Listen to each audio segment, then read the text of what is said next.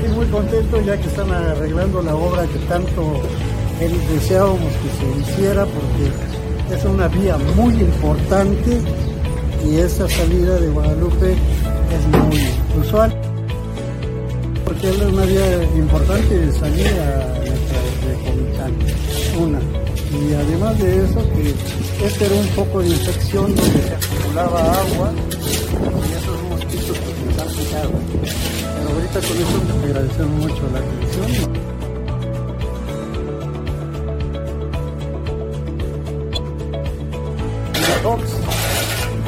Misión cumplida. Gracias. Muchas gracias. Va por ti.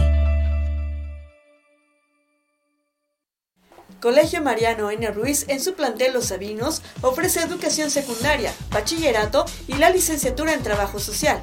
Visítanos, estamos para servirte. Colegio Mariano N. Ruiz, cumplimos 73 años de servir a Comitán y a la región. 73 años educando, experiencia que vale oro. Informes al teléfono 963 63 266 61.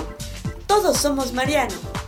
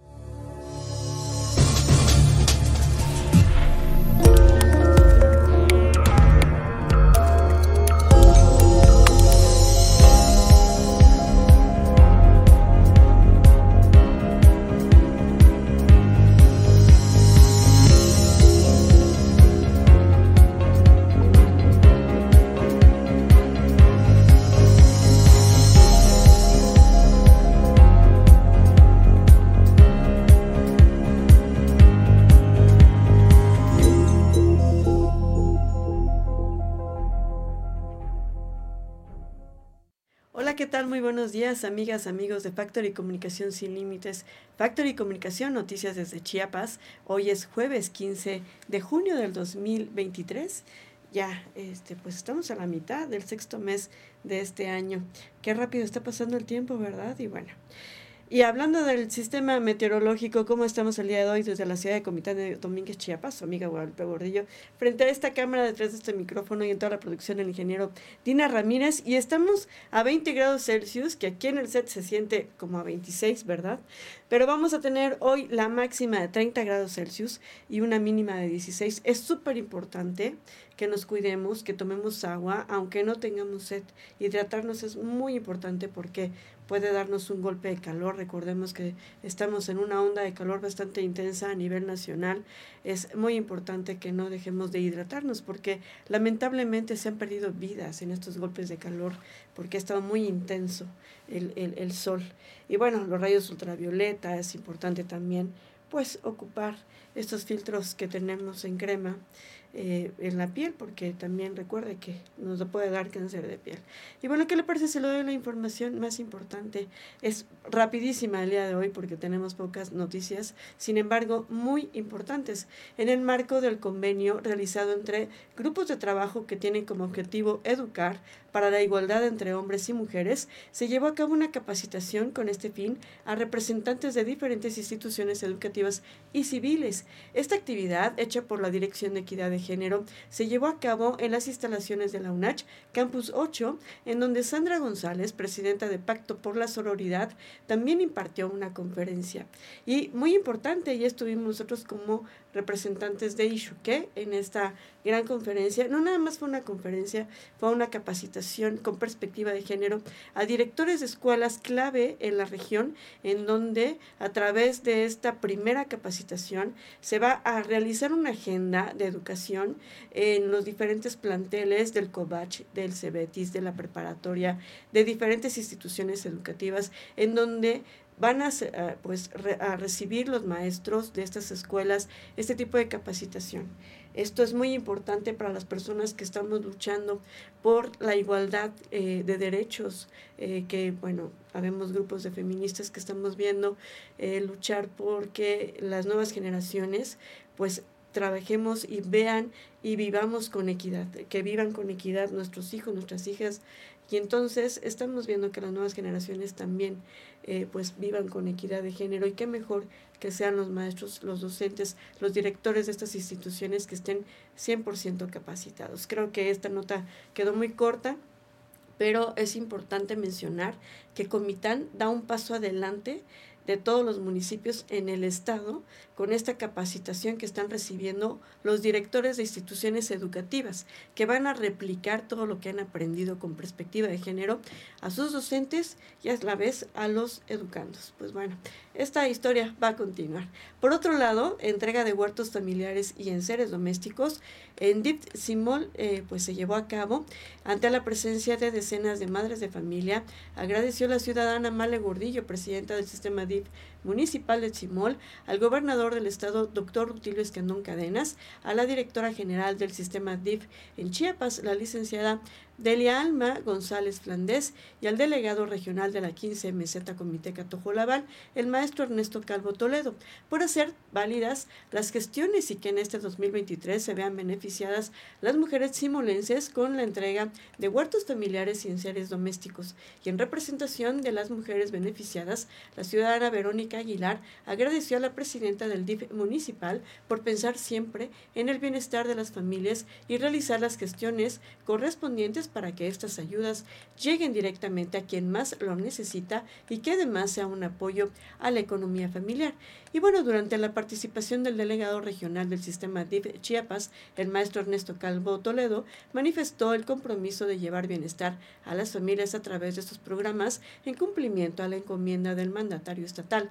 Así también reconoció la importante labor que realiza la ciudadana Male Gordillo, presidenta del así, el sistema DIF de Simol. Bueno, eh, vamos a... Ah, no, no es cierto. Déjeme platicarle que el día de ayer estuvimos con el licenciado eh, Mario Antonio Guillén Domínguez, los medios de comunicación, acompañándolo en el banderazo de una obra en una calle que es muy importante aquí en Comitán. Todas las calles son súper importantes, claro que sí, sobre todo las que tienen mucha vialidad y se va a llevar a cabo un recarpetamiento en San Sebastián, acompañado de su cabildo. El día de ayer por la tarde, María Antonio Guillén Domínguez, el presidente municipal de Comitán, realizó el banderazo de inicio de obra en el barrio de San Sebastián, que consistirá en reencarpetar parte de la avenida central y sexta calle sur en San Sebastián.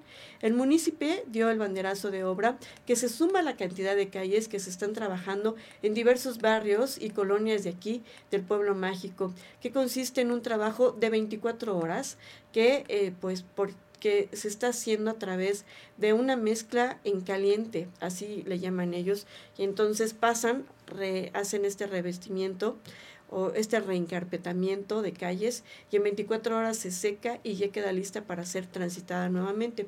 Cabe mencionar que los trabajos que se llevan a cabo en barrios y colonias en es en equipo con los vecinos, puesto que ellos los vecinos arreglan las banquetas, que es súper importante.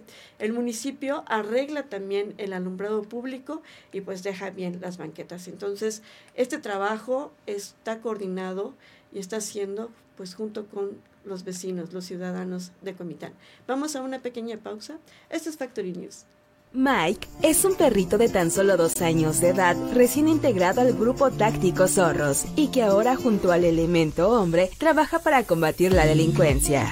Desde que se unió a las fuerzas policíacas, Mike ha recibido entrenamiento militar especializado y entre sus funciones está la detección de estupefacientes, además de artefactos como cartuchos y explosivos. También brinda acompañamiento en los recorridos que se lleva a cabo en diversos puntos estratégicos de la ciudad. Además, hace presencia en parques, en donde refuerza la vigilancia y a la vez tiene acercamiento con la población. Mike es el primer binomio canino que se integra a los zorros y se espera que otros más se unan, contando con adiestramiento que les permita actuar estratégicamente en cualquier situación que requiera su intervención, fortaleciendo así la labor binomio hombre-canino. Con este equipo se refuerzan las acciones que se implementan a favor de la seguridad de las y los comitejos.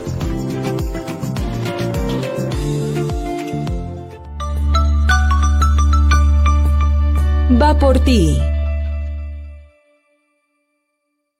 Agradeciéndole esta gran obra y no nada más esta, ya nos hizo otras obras. Y como no, nos damos cuenta y no solo en nuestro ejido, sino en muchos ejidos más, todos los esfuerzos que ha hecho. Darle gracias a nuestro gobernador por ese gran apoyo que nos ha dado en esta colonia San Vicente La Mesilla por ahí, presidente. Gracias por este gran esfuerzo. Es usted un gran gestor. Lo, desde que entramos hemos trabajado de la mano. Nos encontramos hoy en San Vicente La Mesilla, donde estamos recorriendo con nuestras autoridades esta hermosa calle que gracias al gobierno del estado, por medio de la Comisión de Caminos, nos dieron eh, estamos muy agradecidos también con el ingeniero Jorge Luis por este gran apoyo, por este, por este amor que le tiene a nuestro municipio y sobre todo al estado de Chiapas. Y al gobernador Rutilio Escandón Cadenas, un gobernador incansable que nos enseña hoy como presidente a trabajar con el corazón. Igual a nuestro líder, a nuestro presidente de México, Andrés Manuel López Obrador, que es un gran representante de México, que ayuda muchísimo a la gente y estamos trabajando muy a gusto con él.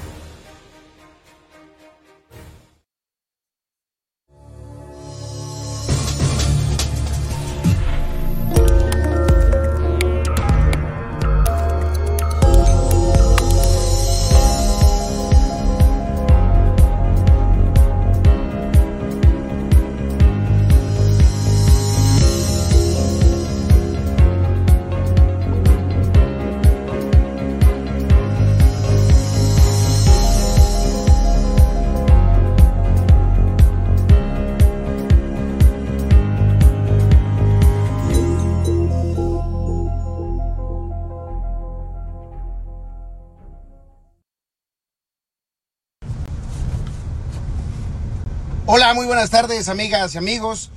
Voy rumbo a la Secretaría de Economía, pero antes, un anuncio. Son tiempos interesantes de definiciones. Ayer nos convocó el presidente Andrés Manuel López Obrador para preguntarnos sobre nuestras legítimas aspiraciones en la etapa siguiente de esta transformación. Y esta vez, como en otras ocasiones, como todas las veces, los promotores del rumor, los mismos que me veían en la ciudad, en la Segovia, en cualquier otro lugar, se volvieron a equivocar. Yo les digo, ya quisieran. Ayer, hoy y siempre mi rumbo es el porvenir. Mi opción es el pueblo y mi destino es Chiapas. Sí, soy uno de los ocho de los que el presidente habló hoy por la mañana. ¿Cuándo? Ya lo dijo también el presidente. Todo a su tiempo.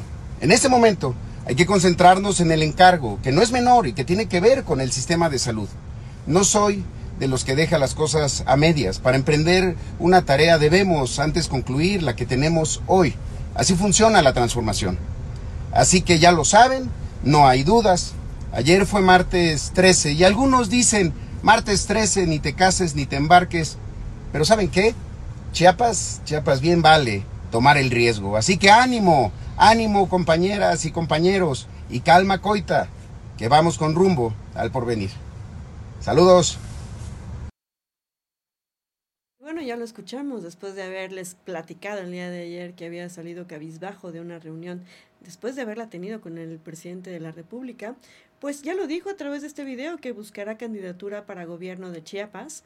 Isabel Robledo, director del Instituto Mexicano del Seguro Social, anunció que va por la candidatura al gobierno de Chiapas, pero todo su tiempo expresó, como lo escuchamos, primero concluirá la encomienda de poner en marcha el esquema de salud con IMSS Bienestar, que es muchísima responsabilidad, por supuesto, porque dice, no soy de los que se dejan o que dejan las cosas a medias.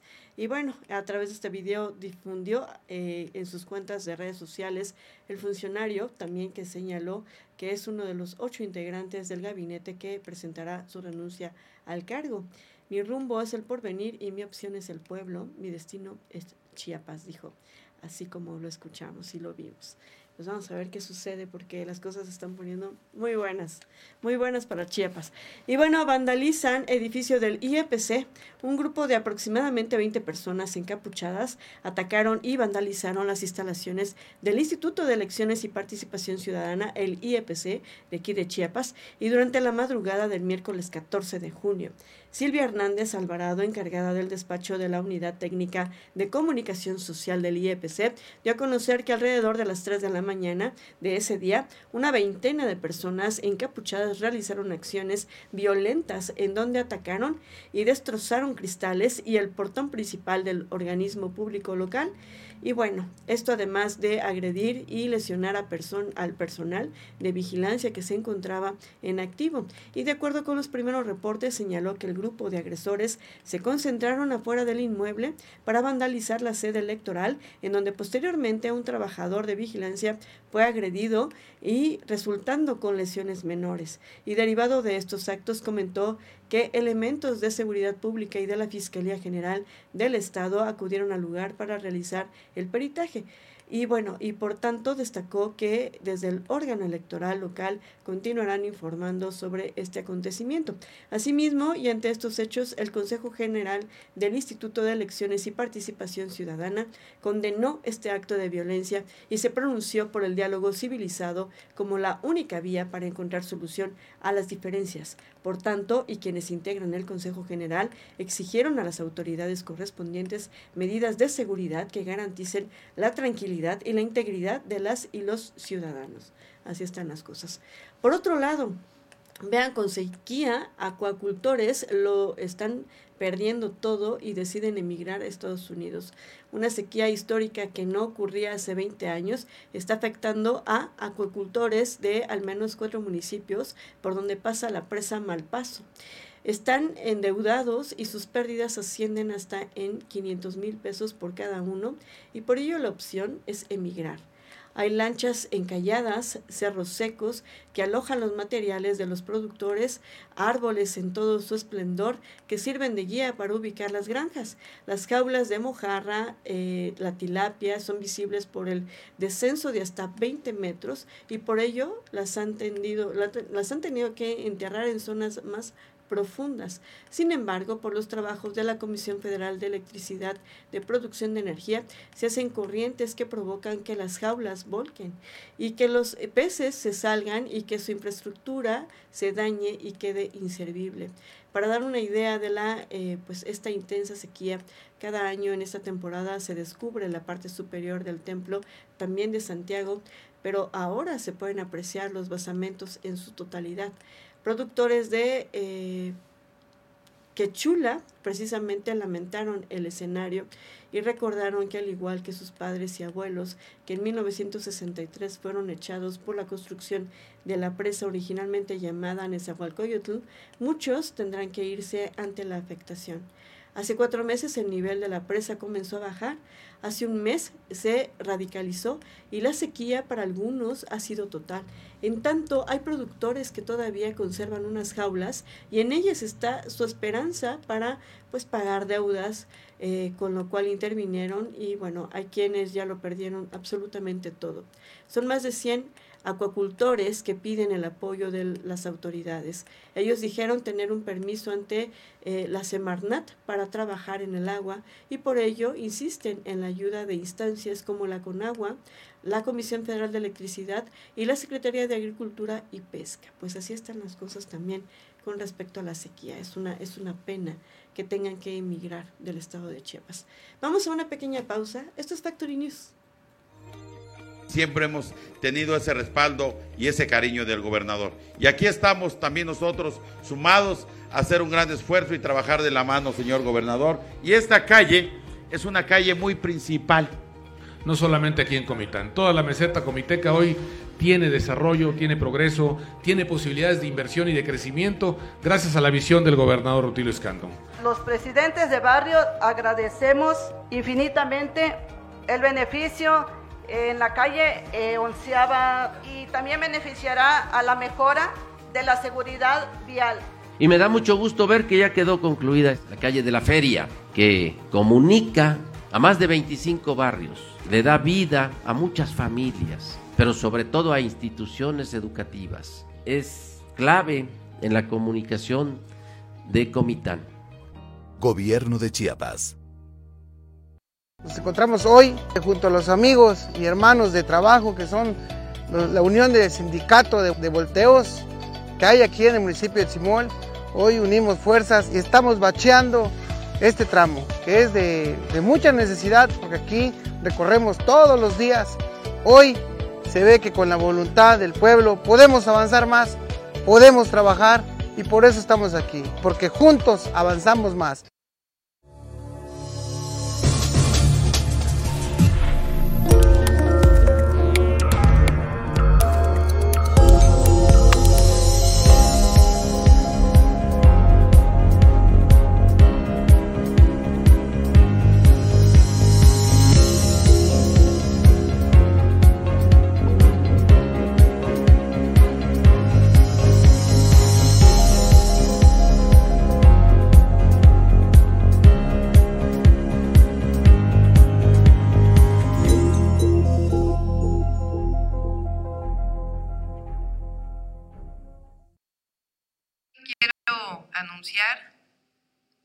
Secretario de Gobierno, Martí Batres Guadarrama, se queda al frente del Gobierno de la Ciudad de México, lo cual tendrá, por supuesto, que ser aprobado por el Congreso de la Ciudad de México. Martí Batres es un hombre honesto, conoce la Ciudad de México, ha sido subsecretario de Gobierno cuando el presidente López Obrador fue jefe de Gobierno, hoy secretario de Gobierno, fue secretario de Desarrollo Social en el periodo en el que Marcelo Ebrard fue jefe de gobierno, fue presidente de Morena, el primer presidente de Morena, y hoy senador eh, de la República por la Ciudad de México con licencia. Continuar rigurosamente las reuniones del Gabinete de Seguridad, no perder esa disciplina, de esa coordinación, de ese trabajo. Y por último, también tener la coordinación con todos los niveles, hacia abajo y hacia arriba, con las alcaldías, la comunicación, con las 16, independientemente de quién gobierne, y con el gobierno de la República. Así es, Baum propone a Batres como sustituto en el gobierno de la Ciudad de México. Martí Batres se perfila para ser el jefe de gobierno sustituto de la Ciudad de México, luego de que la todavía titular del Ejecutivo local, Claudia Sheinbaum, eh, pues lo respaldara para que sea él quien concluya la actual administración. En conferencia de prensa que se pospuso cinco horas, la mandataria capitalina destacó que el actual secretario de gobierno es un funcionario que conoce a la Ciudad de México y es un hombre honesto. En acuerdo con Batres, precisó Sheinbaum, se mantiene todo el gabinete y se darán responsabilidades especiales a algunos secretarios. La secretaria de Administración y Finanzas, Luz Elena González, coordinará todas las tareas técnicas del gobierno relacionadas con las obras públicas que actualmente se realizan. Además, el titular de la Secretaría de Seguridad Ciudadana será el encargado de coordinar el gabinete en la materia, así como de todo lo relacionado con la seguridad en la ciudad. Pues así están las cosas en el centro del país. Y bueno, ¿cómo detectar un golpe de calor? Súper importante para nosotros darle esta información. El Instituto Mexicano del Seguro Social dio algunas recomendaciones para que los ciudadanos se prevengan de un golpe de calor. ¿Cómo es un golpe de calor? Pues da mareo, sudoración excesiva al principio, después falta de sudor. Hay enrojecimiento en la piel y sequedad en la piel, fiebre con temperatura desde 39 hasta 41 grados y el comportamiento es inadecuado, como por ejemplo comenzar a quitarse la ropa sin importar el lugar en donde estén, aceleración del ritmo cardíaco con latido del corazón débil, dolor de cabeza, ataques con convulsiones. Estos son los signos de alarma también que tenemos que cuidar cuando eh, pues hay un golpe de calor y recurrir al hospital de inmediato. La piel que se siente caliente y seca pero no sudorosa. La confusión o pérdida del conocimiento también es importante. Hay vómitos frecuentes, falta de aire o problemas para respirar. Y bueno, recuerda mantenerte 100% hidratado en esta ola de calor no significa que para tomar agua tengas que tener sed. Hay que tomar agua, así como evitar estar en el sol directamente para que el cuerpo no presente temperaturas altas y pueda sobrellevar, y pueda sobrellevar tranquilamente el calor, no estar afuera de 12 a 4 de la tarde, que es en, en el horario en donde se presenta también la, eh, pues la ola intensa de calor. Eh, hay que estar siempre en la sombra y hay que hidratarse y también hay que ponerse bloqueador solar en la piel para evitar que los rayos UV pues hagan estragos en nuestra piel. Y bueno, estas son las noticias del día de hoy. Cuídense mucho.